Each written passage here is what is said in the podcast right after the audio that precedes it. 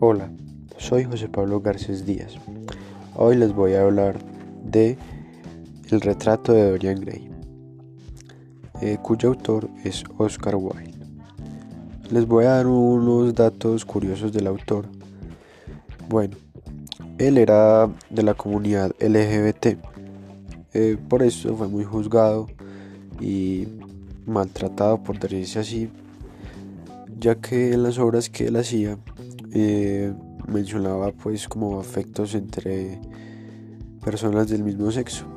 Bueno, él también era muy juzgado por su forma de vestir, ya que usaba pantalones botacampana, anchos y ropa rara por decirse así.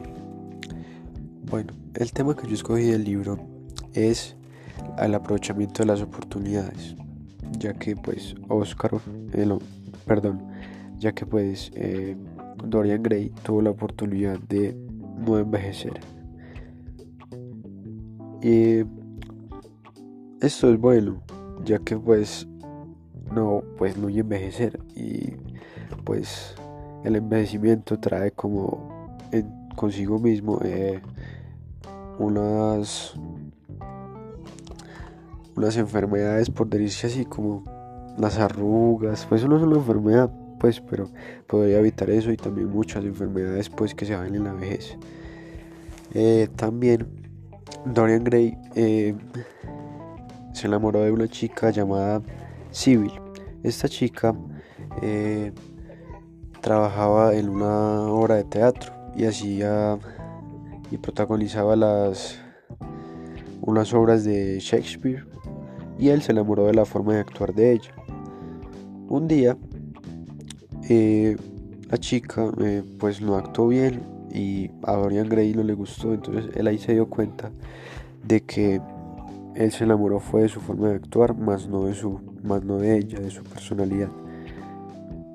Eh, Oscar Wilde, no, perdón, Dorian Gray tuvo muchas oportunidades, por decirlo así, de vivir la vida al máximo ya que no envejecía. Eh, podía estar con la chica que quisiera, ya que no envejecía y estaba joven y bello. Podría disfrutar con todas, todas las mujeres que quisiera. Pero esto no lo fue todo para él, ya que al darse cuenta que el hermano de Civil lo estaba persiguiendo para asesinarlo. Él al darse cuenta de esto le dio mucha rabia y fue a destruir su retrato, el retrato que lo hacía joven. Lo destruyó y al destruirlo él se convirtió en la figura del retrato, que era básicamente una momia, y el retrato se convirtió en lo que era él, un joven bello y atractivo. Bueno, este es el fin de mi podcast. Eh, muchas gracias por escucharme. Thank you.